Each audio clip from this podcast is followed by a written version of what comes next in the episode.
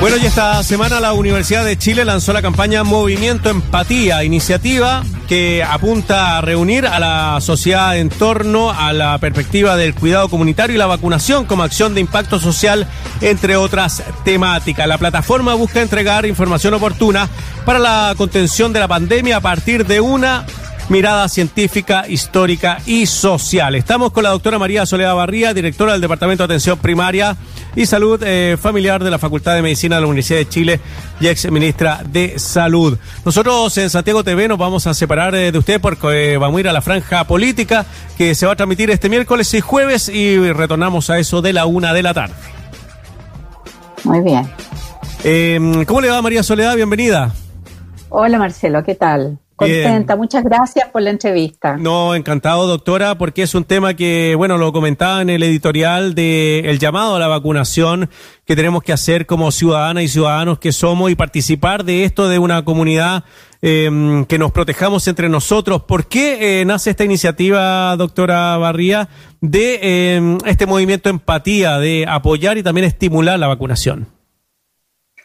Eh, en realidad, eh, la, eh, el acceso, la salud, no depende solamente de las personas individuales, sino que depende muchísimo de todo lo social y de la sociedad.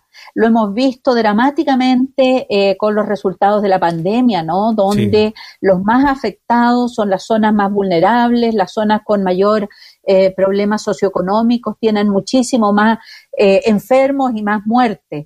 Pero entonces, salud no es un tema de individuo, es un tema de la sociedad. Eh, y como tal, tenemos que estimular elementos colectivos que tienen que ver con el cuidado de nuestra salud. Por supuesto, una es la vacunación, entonces hemos hecho un video que está bastante bueno, encuentro yo, aunque venga de cerca la recomendación, eh, pero es fácil, es corto, dura cuatro minutos eh, donde se muestra eh, cuál se pone al servicio de la población, diría yo, el conocimiento eh, de cómo funcionan las vacunas, de por qué son útiles y han sido útiles para erradicar enfermedades tan graves como la viruela, como la poliomielitis y otros que causaron tanto daño. Entonces, se hace un pequeño recuento muy breve de cómo funcionan las vacunas, por qué sirven, eh, cómo entonces se pone al servicio de la población información para que sea la propia población la que tome sus decisiones informadamente.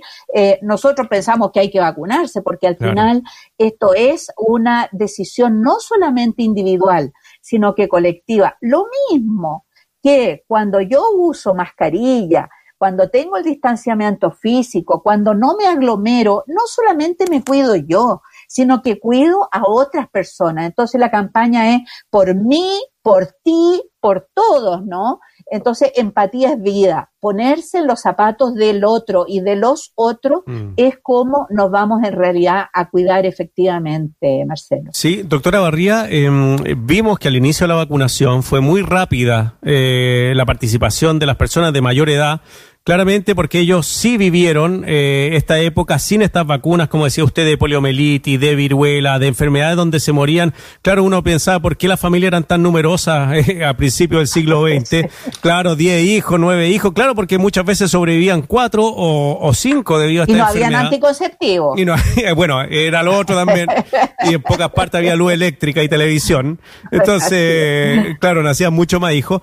Pero, eh, ¿cómo convencemos a las generaciones más jóvenes para que puedan participar y puedan inocularse y no estar temiendo o metiéndose a Internet y haciendo mucho más fácil el tema de las personas antivacunas que con argumentos muy sencillos, muy simples, convencen a miles de personas de que no deben vacunarse? Bueno, justamente ese es un poco el objetivo de este video.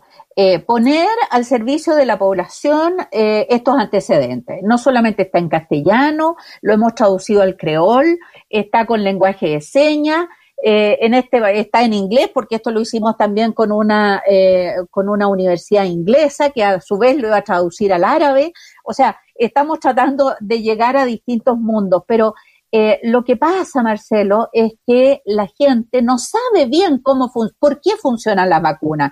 Entonces mm. sigue siendo como un mito, como una magia. No es magia. Esto tiene profundas raíces científicas, que es lo que se explica en el video, y además en la página, en la página Movimiento Empatía de la Universidad de Chile, ustedes pueden preguntar, y es bueno que le contemos a los y las auditoras que todas las dudas que tengan, eh, los mitos, eh, las dudas de cómo funciona, si en realidad eh, hace mal o no hace mal en caso A, B o C, ustedes la pongan en la página, hay un equipo, no solamente está el video, sino que hay un equipo de personas de la Universidad de Chile que está respondiendo también las consultas. Entonces esto no es solo el video, sino que también es la posibilidad de interactuar, ¿no?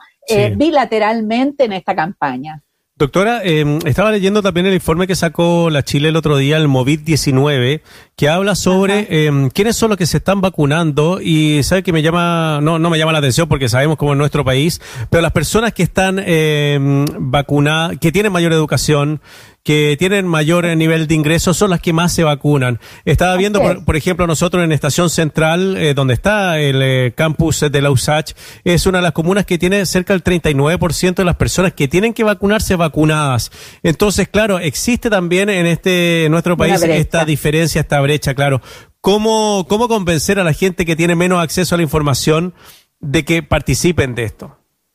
Bueno, eh, yo creo que hay que darles la información, una información veraz. Entonces, este video se puede descargar, se puede mandar por WhatsApp, es de uso libre, aquí no hay, no cuesta plata, nada, está a disposición y también para las poblaciones migrantes, porque hay pues. muchas, eh, en, la, en las comunas populares hay mucha población haitiana que no necesariamente tiene la misma información y por eso lo hemos traducido también al creol en la misma página, se puede descargar también en creol. Entonces, eh, yo creo que es importante que la gente conozca cómo funcionan, porque al conocer cómo funcionan va a estar más dispuesta a eh, dispuesta a poder vacunarse. Entonces, hay una brecha que mm. tiene que ver con el nivel socioeconómico, pero eso tiene que ver también con una brecha de información, que es lo que estamos tratando justamente de eh, tratar de colaborar en, ayudar a suplirla. Claro, debe ser también miedo, por ejemplo, los inmigrantes que puedan creer que al ir a inscribirse o al eh, presentar su cédula o cualquier cosa que lo reconozcan puede ser tomado y llevado a algún lugar bueno, y flaco favor le hace también eh, la, salida de, personas extranjeras que las mandan en avión. Entonces, el que ve, el que ve, claro, las imágenes, exactamente. Hay que votar ese mito también, porque aquí las vacunas son para todas y todos. Y es muy importante que se sepa que todos en Chile tienen el derecho a vacunarse, así como el derecho a atenderse de urgencia, aunque sean las personas que no estén eh, comillas, con sus papeles regulares, ¿no? Porque las personas siempre son legales, porque se dice que son ilegales. No, las personas siempre son legales, tendrán sus papeles en calidad irregular, pero tienen derecho a atención y eso es muy importante también, Marcelo, eh, que se sepa. Tienen que eh, poder vacunarse y de hecho en ah, los centros de salud familiar, en la atención primaria, ellos tienen que darle cabida a las personas, aun cuando no tengan cédula de identidad, aun cuando no estén regularizados sus papeles. Claro, porque esta es, como decíamos, eh, es cuidarnos entre todos, independiente de la nacionalidad que tenga, porque el COVID no, no elige nacionalidad. Eh, estamos conversando. sí, doctora perdón, Marcelo, lo que pasa es que depende que todos nos vacunemos. Eh, el efecto de que todos nos vacunemos o que quede una, una cantidad muy pequeña de gente sin vacunar porque tiene problemas, eh, produce un efecto de cuidado hacia los demás. Entonces, eh, esto es, aquí se nota cómo salud es colectiva, salud es social y justamente necesitamos que todos o la, mayor número posible se vacunen. Pero hay otros elementos, Marcelo, que juegan también en la población más joven, que no es tan fácil eh, ir, acercarse a los centros de salud familiar mm. en eh, zonas populares cuando tú estás trabajando. Entonces, eh, también había un problema con los, eh, los empleadores para que dieran los permisos, ¿no es cierto?, eh, para poder ir. Y en algún momento hubo un pequeño falla de stock de vacunas que se ha ido, que se ha solucionado. Así que invitar a todos los y las que nos escuchan que se acerquen de nuevo, eso que se llaman los rezagados, que ya se le pasó la edad, pero que no se vacunaron, que tienen derecho a ser vacunados. Sí, estamos conversando con la doctora María Soledad Barría, directora del Departamento de Atención Primaria y Salud Familiar de la Facultad de Medicina de la Universidad de Chile y también ex ministra de Salud. Mire, doctora, yo tengo aquí una polémica, qué sé yo, que se me armó en la cabeza, porque he escuchado a algunos médicos, sobre todo el doctor Bernucci, que el, fin de semana publicó ahí en, su, en sus redes sociales sobre el tema de que tenemos que seguir encerrados en estas cuarentenas porque la Sinovac no impide eh, la transmisión del, eh, a un gran nivel la transmisión del virus. Me gustaría saber, eh, el, empezar a hablar mal de una vacuna, que la gran mayoría de los chilenos está, eh, bueno, de que la gran mayoría de los chilenos está vacunado con esa vacuna, creo que le resta completamente el, el empeño que le están poniendo ustedes en cuanto a que las vacunas son seguras, impide que la gente se muera, impide que caigan al hospital, que es lo que nos debería importar en un inicio. Esa, es. mi posición, no sé si usted la comparte. Lo que sí, absolutamente, Marcelo, la comparto, lamento esas declaraciones que usted se refiere. Yo creo que es muy importante que la gente sepa que esto no impide que uno se infecte. Lo que impide es que uno se enferme gravemente. ¿Por qué? Porque ya nuestro sistema, nosotros, todos los humanos tenemos sistemas para defendernos de cosas que vienen de afuera, entre ellos los virus. ¿Ya? Entonces, cuando, la, cuando a uno lo vacunan, eh, le presentan, como quien dice, le presentan este virus a nuestro sistema de defensa. Y el sistema de defensa entonces está preparado, reconoce a ese virus.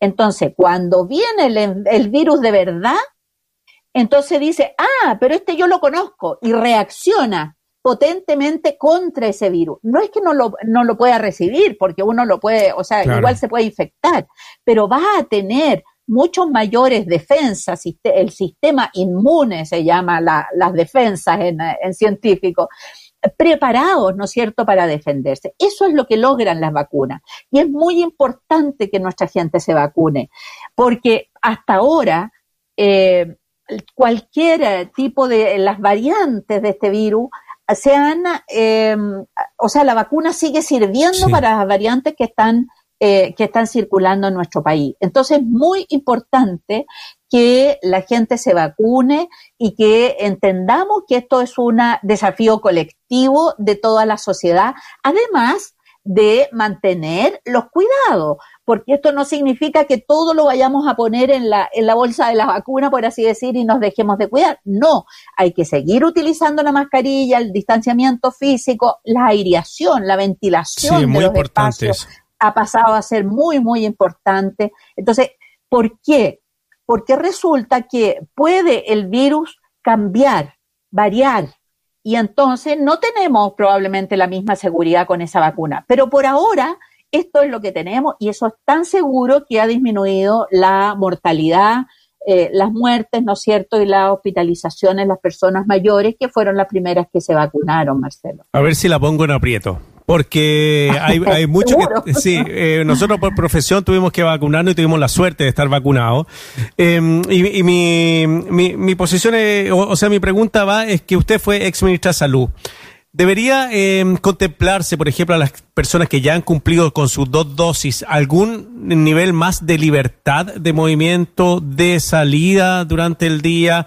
Sobre todo en las zonas que están en cuarentena o en fase 2, el tema de los fines de semana, ¿cómo, cómo iría abriendo usted la, el, tema? Esta cosa del carné. Eh, no, no, sé si tanto el carné, pero sí las personas que tienen dos dosis no, no, no, deberían estar esperando, no sé, hasta que el último antivacuna se vacune para poder salir de la casa, porque creo que también hay, acá hay un problema mental que está surgiendo en nuestro país. Hay muchas personas con depresión, hay mujeres que viven con, su, con sus golpeadores dentro de la casa y que esta las mantiene dentro también eh, en esta cuarentena. Sí, pero esto es un problema colectivo, vuelvo a lo mismo. Este no es un problema solo individual. Entonces tenemos que abordarlo colectivamente. Yo creo que el hecho de tener las dos dosis nos hace que podamos enfermarnos menos, tal como le enfermarnos gravemente, pero no nos impide que nos enfermemos. No sé, y por lo tanto, puede haber transmisión. Yo creo que lo lógico es mantener eh, las eh, medidas y que seamos capaces entre todos de aligerarla. No tenemos por qué tener cuarentena si es que nos cuidamos. mm. y cortamos las cadenas de transmisión. En este sentido es muy importante lo que se hace con la trazabilidad. Con esto de los llamados por teléfono, la gente que está, eh, que está enferma y en que se le consulta, eh, con quiénes ha estado para poder avisarle a esas personas que mm. tienen que aislarse y cortar la cadena de contagio. Entonces aquí no solamente tenemos que lamentarnos de tener a la gente enferma, sino que tenemos que ser capaces de prevenir la infección. ¿Cómo? Uno es mediante vacunas, pero dos es cortando la cadena de transmisión. Entonces, más que aligerar para personas específicas, que va a ser un enredo, lo que tenemos que hacer es cortar la cadena de transmisión en los territorios.